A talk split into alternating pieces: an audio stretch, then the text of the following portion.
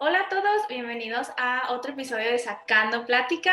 Eh, el día de hoy es el Spooky Edition. Uh, si es la primera vez que nos escuchan, eh, nosotros somos un grupo de estudiantes que nos hemos organizado porque tenemos una pasión para compartir sobre diversos aspectos culturales eh, de China. Entonces, si te interesa aprender más de eso, puedes seguirnos en varias redes sociales o quedarte escuchando.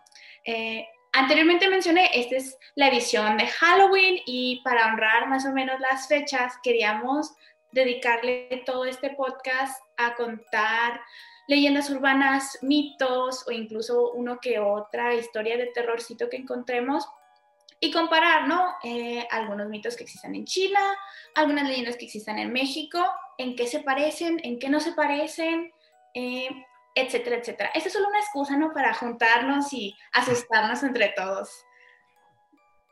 Eh, hoy nos acompaña Silverio. Silverio, si gustas presentarte. Hola, gente. Este, mi nombre es Silverio López. Este, pues soy estudiante de psicología y me gusta muchísimo todo todo lo que relaciona al terror, porque pues en parte tiene que ver con cómo la mente reacciona a este. Y, y no sé, siempre me ha gustado desde muy chico, mi película, una de mis películas favoritas era Coraline y pues ahorita estoy muy interesado en, contar varias leyendas que encontré al respecto. Ay, qué buen gusto, a mí también me encanta Coraline. Eh, también nos acompaña Yashen. Yashen, si quieres contarnos un poco de qué, por qué estás aquí, por qué hiciste participar. Hola chicos, este, mi nombre es Yashen, tengo, pues, este, estoy estudiando en la prepa del CETIS y pues a mí pues me invitaron a este Spooky Night porque me dijeron que yo según era el indicado para hablar de estos temas, ¿no? Según aquí mi amiga la presidenta, ¿no? Pero bueno, pues sí, a mí también me gustan de que las películas de terror, de hecho una de mis favoritas es la de, ah, la de Annabelle, The Creation, que se me hace súper padre porque no dormí como por tres noches. O sea, me gusta tener esa adrenalina, ¿saben? Como entonces está padre. Y pues este, ajá, yo el día de hoy pues les voy a andar contando también una, pues se supone que una leyenda pues asiática china, este, que espero que les interese a todos, ¿no? Ok, así que Yashin, vienes con el terror en serio. O sea, empezamos con Silverio más light, Coraline, y aquí ya nos traen muñecas endemoniadas. Ay, fuerte la verdad. Pues ah, digo, hace rato me aventé la película de Halloween 2, entonces.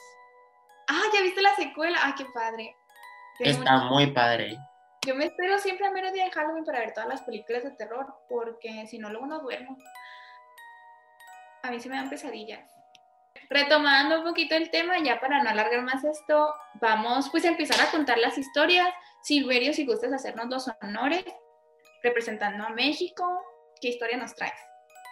Pues con México en la piel, Día de Muertos, todo este tipo de cosas, comenzamos.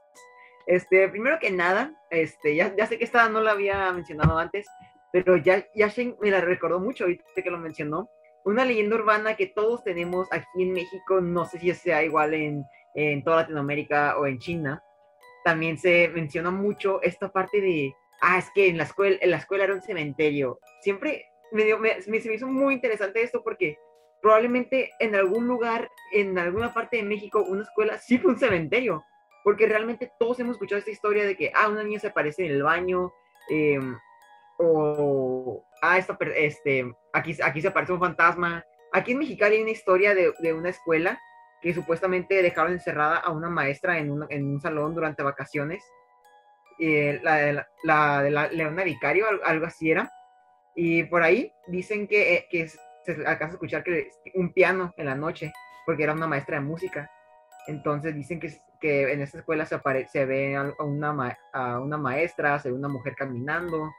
es una historia que de paso me, me recordó bastante ya que mencionó esto de, de que, ah, la escuela es un cementerio. Entonces, en México se da mucho esas, esas pequeñas historias que se crean. Qué fuerte, yo nunca había escuchado la mesa del vicario estoy desactualizada.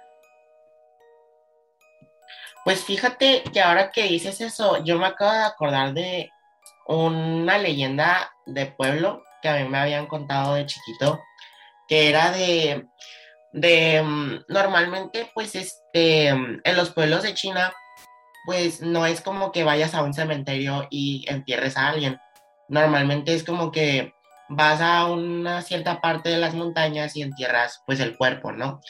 Eh, así es nuestra cultura y según yo también pasas por, por, tienes que ir caminando a donde lo vayas a enterrar en, de la parte del pueblo, ¿no? Este, y pasas por la casa y a veces está por el trabajo donde trabajó la persona y cosas así, ¿no? Pero yo me acuerdo de una historia que me habían contado que era de una persona, bueno, unos vecinos de un pueblo que estaba cerca del pueblo de, uno de mis familiares, en donde mm, pasó algo muy trágico, de hecho, o sea, fue que uno de los hijos de un señor que vendían como alcohol en el pueblo, el señor era muy alcohólico, entonces siempre le gritaba a su hijo y así, y hubo una noche donde eh, se escucharon gritos muy fuertes así horroríficos, como si fuera una historia de terror, acá una película de terror como la de Annabelle, ¿no? Eh, y al siguiente día, pues nomás encuentran al señor, pues todo apuñalado, eh, sin dos, sin los ojos, le habían sacado los ojos. Entonces, em, lo que pasa es que, pues, eh, este, el hijo de ese señor se desaparece, donde nunca, nunca lo encontraron donde estaba. Y pues después, em, pues llegaron así semanas buscándolo y una vez que un familiar fue a la casa del papá, pues donde vivían, ¿no? Y se dio cuenta, fue dos días más bien. Y al primer día que fue, eh, pues estaba todo normal, no todo en el mismo lugar. Y al siguiente día que fue, se le hizo raro que algunas cosas estuvieran desacomodadas.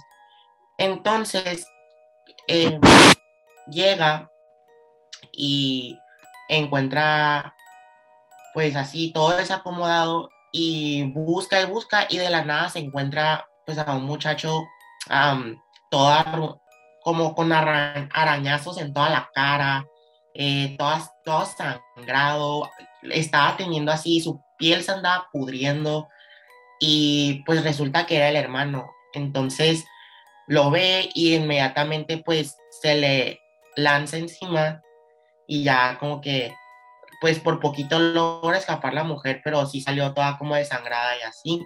Y pues al final a ese joven lo ponen en un hospital psiquiátrico y se dice que todas las noches grita así como que quiere, que quiere, grita de placer por haber matado a su padre. Qué impacto. Wow. Ok, así son de sangrientas todas las leyendas y mitos de China.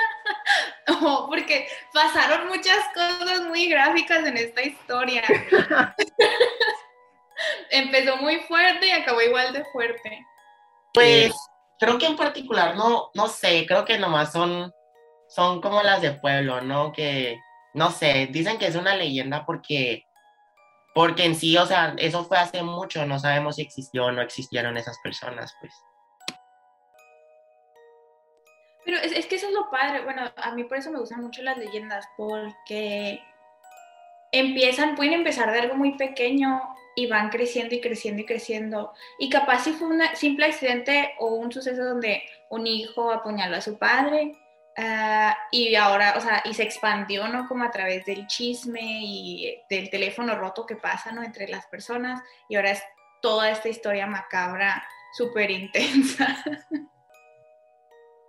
Y de hecho, este, esta historia me, me recordó bastante que por lo sangrienta y por el, el tipo de tonalidad que tiene, me recuerda mucho a una leyenda que de hecho estuve investigando muchísimo tiempo para encontrarla, este, a muchas, a, varias personas del grupo, de nuestro grupo de la Sociedad de Alumnos China, les, les consta que batallé mucho buscando esta leyenda, pero de verdad, de verdad, hice hasta lo imposible para encontrarla. Bueno, este, me recordó mucho a una leyenda llamada El Chino Sin Cabeza, de aquí de Mexicali. Ya quiero escucharla porque como la hace sonar, está bien buena. sí, es que, de hecho, me acuerdo que en la primaria nos la contaban, pero era como que el profesor nos tenía, ah, si por también les voy a contar la leyenda del chino sin cabeza, porque pues todos fans del terror, ¿no? Entonces, nos llamaba mucho la atención. Y preguntaba a mis amigos de hey, ¿se acuerdan de que iba esa leyenda? Y todos, no, carnal, no me la sé yo. Pues, me, pues, me puse a buscar hasta que di con un libro. pero bueno, ahí va. Eh, según el libro que encontré de leyendas de Baja California Norte, cuenta la leyenda que por el área de lo que es Palaco, que antes era el, viejo valle de Mexicali, vivía un hombre llamado Lee. Este hombre pues venía de China y hablaba español, eh, español y chino. Entonces consiguió un trabajo con la Pacific Land Company. Pero esta, esta compañía pues no, no, no hablaba otro idioma aparte de inglés. Entonces daba los documentos y en el documento venía escrito como que, ah, te vamos a dar un pedazo de tierra para que vivas pero tú no puedes construir ahí. Y, y el señor pues no entendió esa parte. dijo, ah, yo voy a vivir ahí, yo voy a poner mis, plantas y todo. Y Lee tenía a su esposa y vivían felices. Y un día de estos tenían su casa, pues como dije anteriormente, él no entendía, entonces construyó su casa. Teniendo su casa ahí, teniendo un huerto de, de frutas, todas las mañanas iba, salía y vendía frutas. Un día de estos que regresó de la mañana de vender frutas, llegan los de la Pacific Land Company y le dicen, oye, este, te dijimos que no puedes construir, y él no sé de qué hablan, jamás lo vi, lo vi, y sí, te lo, te lo he escrito. Llegan los de la Pacific Land Company y le empiezan a aventar, a aventar cosas prendidas en fuego hasta que la casa se prende en fuego y su casa pues cae y todo queda destruido, los huertos quedan destruidos porque pues también estaba muy, muy feo la segregación en aquel entonces entonces, eh, pues Lee y su esposa no les queda de otra más que irse, pero Lee dice, no, yo me quiero quedar aquí, yo aquí construí mi vida. Entonces Lee simplemente, Lee y su esposa reconstruyen su casa, no les importa la advertencia y siguen como si nada. En eso, eh, Lee, pues como todas las mañanas, se va tranquilo a vender sus frutas sin problema y pues llega a la una de la tarde, dos de la tarde, tres de la tarde, pasan las horas y, nomás no regresa. Su esposa sale a buscar a Lee y a la mitad de la búsqueda eh, lo encuentra a Lee colgado boca abajo, eh, con varios cortes, varios golpes, varios rasguños, varios, y la cabeza a medio cortar.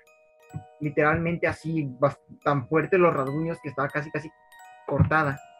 La mujer en llanto llega con Lee, corta las ataduras que tenían los pies, y al momento en el que Lee cae de, los árboles donde estaba colgado, la cabeza medio cortar, termina de cortarse y se queda sin cabeza.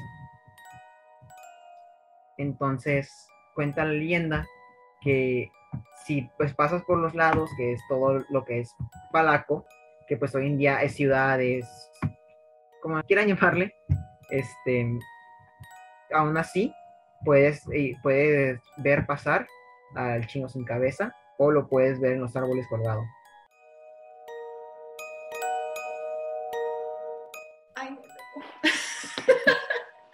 Me gusta mucho las historias de terror, eh, es una reacción natural, de hecho, casi casi las disfruto por el, lo incómodo que me pone, ¿no? Es muy buena historia, pero, o sea, como que aquí, como que en Palaco, ay, no quiero eh, pero eso es algo muy común, creo que muchas historias son espíritus que como que no están en paz o les hicieron algún tipo de injusticia. Creo que muchas leyendas nacen de eso. Y, sí. Pues, ah, adelante, sí. Ah, no, si quieres termina tú. Ah, nomás iba a decir que, pues, de hecho, en esta leyenda también se, se nota un trasfondo que un, un tiempo que, que pasó aquí en Mexicali, pues todo este, este de que las tierras eran de, de, las compañías estadounidenses, que había mucha, mucha gente que estaba sufriendo de, porque esas compañías de plano se adueñaban de todo y hacían lo que les daba la gana con quien vivía ahí. Entonces, creo que en parte tiene que ver con ese trasfondo. Sí, bueno, creo que ya es un poco un tema un poquito más fuerte, pero creo que sí llega incluso a tener cierta relevancia en el tema del racismo y la discriminación que tuvieron muchos de los primeros inmigrantes chinos, ah, sobre todo aquí en Mexicali, ¿no? Como que los corrieron de California y luego los rechazamos aquí en México y pues se hace una leyenda, ¿no? Precisamente de ese rechazo y explotación que sufrieron. Eh, pero pues casi casi es admirable, ¿no? Lo, lo, grande que es la comunidad china en Mexicali eh, no digo como que no, no todo es miel sobre hojuelas, pero, o sea, definitivamente el avance que hay, la, la mezcla de cultura que o sea, está así, China y Mexicali específicamente, eh, es maravillosa. Hay un, nomás tratando de dar un, una vuelta un poquito más positiva ahí al final. uh, no sé si quieras convertir alguna otra leyenda, historia, mito.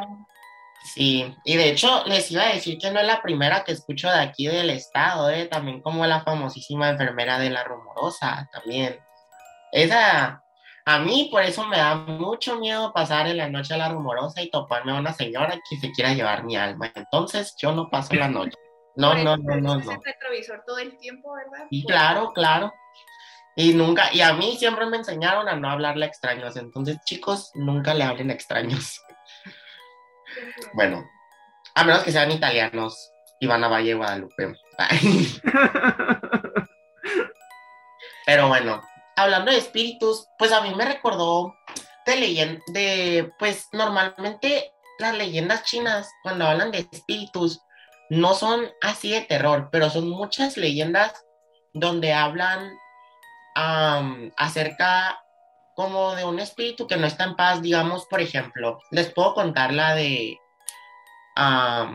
una leyenda que se trata de una mujer que tiene mil años en la vida, o sea, en, la tierra, tiene así muchísimos años en la tierra, que es un espíritu eh, que le dicen la bruja oscura, y se trata de una mujer que cada cierto periodo de tiempo como que su alma desvanecía o em, eh, tenía que hacer un ritual pues muy como se puede decir satánico se puede decir para regresar al mundo ella lo que quería era conquistar el mundo eh, con sus miles de, años y ver el mundo arder en llamas no entonces eh, se trataba de una mujer que odiaba al mundo que decía que en su pueblo la rechazaban por ser diferente ya que en ese entonces en China en China se puede decir como en China medieval, se podría decir, era muy conservadora en plan de que las mujeres, este, si no se casan después de la, de no sé, de los 16 años, mm, no eran como que bien aceptadas en la sociedad o, por ejemplo, si intentaban hacer como otro tipo de trabajo, ya era una persona rara y el mundo no lo aceptaba. Entonces, ella odiaba al mundo, ella quería que que ella quería literalmente que el mundo ardiera. Ella lo que quería hacer era que el sol colapsara con la tierra, literal. Y ella ocupaba muchos años para saber cómo. Entonces, su, ella era una alma maligna y ella para poder seguir viva en, en la tierra tenía que succionar la alma vital o la energía vital de un monje, de un monje que haya sido bendecido por las manos, pues, eh, de Bodhisattva, que es una dios del budismo. Y entonces ella se encuentra con un monje, que no, o sea, un monje de la tierra que tenía eso, que miraba el bien siempre, eh, que siempre, por ejemplo, ella intentaba salvarla, siempre decía que cuando se encontraban, la intentaba salvar. Y yo no sé si han escuchado del famosísimo rey mono, que es un dios muy famoso en China, que llega a proteger a este monje como una condena este, pues a él por haber hecho muchos em, tabús en su pasado, ya que él era muy orgulloso. Entonces, el Bodhisattva le dio una oportunidad para, para estar en la tierra y este, era como un castigo para él, ¿no? Cuidar, cuidar a este monje, que era muy importante. Entonces llega un momento en el que eh, llega un momento donde se lleva al monje, donde eh, logra capturar al monje y logra eh, agarrar su esencia vital, logra hacerlo. Pero al final, cuando está dentro de su cuerpo, em, como que no lo soporta y es expulsado automáticamente. Y el monje, con tal de intentar salvarla, sacrificó su alma y su cuerpo para que ella pudiera existir en la vida humana, para que ella fuera perdonada por Bodhisattva y así que pudiera existir en la vida humana como una persona normal y no como un alma malévola que odiara al mundo porque cuando ella entró al cuerpo de este monje conoció lo que era la verdadera luz, como que lo bueno de la vida eh, y cosas así. Entonces, ella comienza ella comienza a andar en la vida y el monje, pues, se puede decir que se muere, pero se muere convertido en una estatua donde cada día iba a caer un pedazo de esa estatua, revelando al verdadero monje para que él reencarnara. reencarnara. Y, y ella, la mujer que les digo que era la bruja oscura, siempre lo cuidaba hasta el día que regresara a la tierra. Qué buena historia, pero, o sea, lamento mucho informarte, Yashin, que creo que me spoileaste porque esa es parte del viaje al oeste, ¿verdad? Del libro. Sí, es algo así, pero esa es la, esa, es que la, tú dices la de Netflix, ¿verdad? No, no, no, no, no, eh, eh, el libro, el libro en sí, estaba yo, bueno, en línea. el libro original. Es que yo había visto una serie de eso, que es basada en una leyenda, ajá, pero cada, pues, no creo que te venga exactamente igual, pero sí te va a venir muy parecido, pero sí es la del viaje al oeste igual ya sé qué pasa. Lo siento. no me preocupes.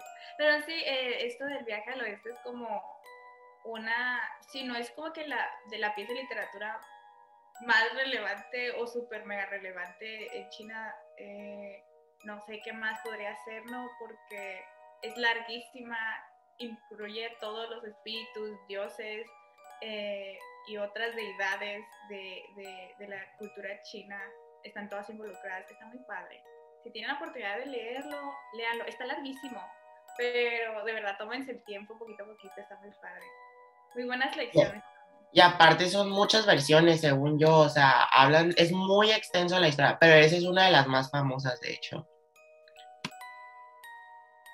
Personalmente nunca había escuchado hablar de esta, de esta leyenda o del libro en sí que estaban mencionando, pero definitivamente me llamó mucha atención lo que estaba mencionando. Entonces, claramente voy a buscar y voy a tratar de encontrar alguna manera de leer lo más que pueda, porque si es que está larguísimo. Y pues, no sé, ya estoy acostumbrado a leer por la carrera, entonces sí, totalmente voy a buscarlo. O sea, está larguísimo. No, no, no creas que, es de que Ay, son mil páginas. No, es, es enorme, enorme y realmente enorme. Pero está muy padre. Eh, de verdad. Es, es, sí es en parte leyendas, pues va de acuerdo el tema, pero casi casi es como una, una novela eh, relatando el viaje ¿no? de este monje a tratar de encontrarse con, con Buda, si bien recuerdo, va en camino a encontrarse con Buda. Sí, va como en camino a encontrarse a Buda. Pero en el viaje, como que el, el monje este es muy orgulloso y siempre ve el bien. Entonces es larguísimo, sí, tipo Biblia. Incluso más largo que la Biblia, yo diría, porque ya he leído la Biblia yo. Y, sí la terminé y no he terminado Viaje al Oeste. Ok, wow. sí, es un reto, pero de verdad está muy padre. Eh, muy ocasional, muy buenas lecciones. Eh, y un, bueno, un poquito más feliz esta, esta leyenda que las mencionadas anteriormente, menos sangre. Y, y igual hay muerte, pero, pero es por, por el bien, ¿no? Como que hay muerte para sacar el bien. Más optimista pues, este, no sé si haya tiempo para otra leyenda. Este. Ah, aquí nos acaban de comentar que tenemos para cerrar con una más. Ah, perfecto. Porque aquí, con esta última que contó, me sorprendió, quedé así de que, wow, con lo parecida que es a una de México. Ok, a ver, excelente para comparar.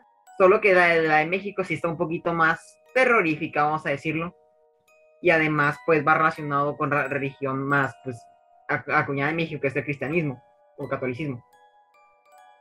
Pero bueno, esta es una historia de Jalisco, llamada El Charro Negro. Esta historia habla de un hombre que al igual también hizo un trato con el diablo, este, y constantemente tiene que hacer algo para este ente que pues es el diablo, para poder regresar a la tierra. Pero este, este viene en otras estaciones. Pero bueno, aquí va la historia completa ya para dejar de hacer spoiler. Eh, esta historia habla de Jacinto, vamos a poner ese nombre. Habla de Jacinto, un señor que por allá cuando Jalisco era un área mayormente rural, casi este, el hombre tenía, el hombre no era de mucho dinero, él tenía bastante, era bastante pobre, Entonces, pues pasaba su tiempo, sus días en un bar, en una cantina. Y ahí gastaba sus monedas, su moneda de oro, lo que, lo que tenía, para comprar alcohol. Pero el hombre, siempre, de todos modos, siempre quería dinero. Y un día de estos, estando entre ida y vueltas, se topó con un hombre de, con un hombre de negro que simplemente llegó y le dijo, oye, este, ¿te gustaría ganar más dinero? Y el hombre, sí, sí, quiero más dinero. Y le dice, bueno, entonces lo único que quiero de ti es tu alma. Y este hombre le dice a Jacinto, y Jacinto le dice a este hombre, no, pues está un poco más pesado esto, pero de verdad mi necesidad es demasiado grande. Sí, sí quiero ese, ese dinero. Bueno, está bien. Por el resto de tu vida nunca te va a faltar el dinero, pero por el resto de tu vida tu alma va a ser mía. Y Jacinto acepta. Y honestamente, Jacinto vive su vida bastante feliz, todo tranquilo, hasta que llega a una edad, a una vejez. Y ya que está en esta etapa de la vejez, Jacinto, este, pues recuerda muy bien su trato con el diablo y el diablo a través de pesadillas, a través de cosas, eh, de cosas así, visiones incluso a veces, le está recordando de su deuda, que ya casi era tiempo de pagarle. En eso, Jacinto, pues teniendo toda la conciencia de, todo, de esta gran deuda que debía al diablo, escapa. Dice, no, no, yo no, no quiero ir al infierno, no, merezco ir al infierno. Se va y con, su traje de charro con su caballo, se lleva las últimas monedas de oro que le quedan y se va. Intenta escapar del diablo, un poco, pues, rara su manera de pensar, pero está. Intenta escapar del diablo y en lo que va de camino, escapando, el diablo directamente, pues es el diablo, se le aparece enfrente de él. Y le dice, honestamente, admiro tu valentía, pero me, pero no, no comprendo esa falta de hombría que tienes de cumplir tu palabra. Y el caballo de Jacinto voltea y le tira una patada al diablo. Y el diablo le dice, bueno, veo que tu animal es bastante más, es bastante más hombre que tú y además este, es bastante fiel. Entonces te voy a llevar al infierno conmigo y por intentar escapar, me voy a llevar tu alma y además voy a hacer que cobres todos los tratos que tienes conmigo. Entonces cuenta la leyenda que, que estando en Jalisco puedes encontrar al charro negro de vez en cuando paseando con, su caballo, buscando estas armas de las personas que no quieren pagarle al diablo esta deuda que tenía. Fíjate que del charro negro se me había tocado escuchar y como que cada cada historia al respecto del charro negro es muy diferente, pero sé que está muy relacionada, por ejemplo, con el dinero. Dicen que si te aparece el charro negro y apunta o te señala algún lugar, es probablemente porque haya dinero o algo de valor ahí escondido o que puedas encontrar. Pero si dicen como que agua si, si, si vas y lo reclamas porque estás tratando con, con fuerzas que no puedes comprender hasta cierto punto. Eh, pero sí, está, ya, ya estamos hablando más del diablo, sí, como que de, de una religión judio-cristiana, católica, más, más así. Creo que está muy presente, al menos en, en los miedos y terrores que tenemos en México. Como que nos asusta el infierno, nos asusta el morir y pagar las consecuencias por nuestras malas acciones. Pues el mexicano en general le tiene mucho miedo a lo desconocido y no saber qué hay después de la muerte, pues es algo desconocido, entonces, pues sí. Pues qué interesante, la verdad. O sea, sí es cierto eso, o sea, yo también me he dado cuenta que aquí en México es como que le tienen mucho miedo a lo desconocido, pero a la vez siento que se la curan mucho como cuando dicen, este, te va a cargar el diablo, o cosas así, ¿no? O sea, algo muy malo. Pero sí. Bueno, chicos, pues ya se viene la, noche acá muy oscura, entonces no los queremos asustar más. Entonces, este, no sé si gustas decir algo más, Ariel. Ah, no sé si, aunque yo ya no tengo nada más que comentar, creo que aprovechamos muy bien nuestro tiempo, me la pasé muy bien aquí platicando de historias de terror con ustedes. Muchas gracias en serio por aceptar participar, por traer excelentes historias y una excelente conversación también, muy, muy, muy a gusto, muy ameno. Eh, muchas gracias por escucharnos, aquellos que nos están escuchando. Esperemos que se la hayan pasado igual de bien que nosotros. Ya saben, eh, sacamos podcast muy seguido para que se mantengan al tanto. Tenemos varios temas, pueden escuchar los podcasts pasados. Y si los podcasts no son siempre lo suyo, también nos pueden seguir en varias redes sociales y ver más allá de lo que se dedica la SAC. Muchas gracias.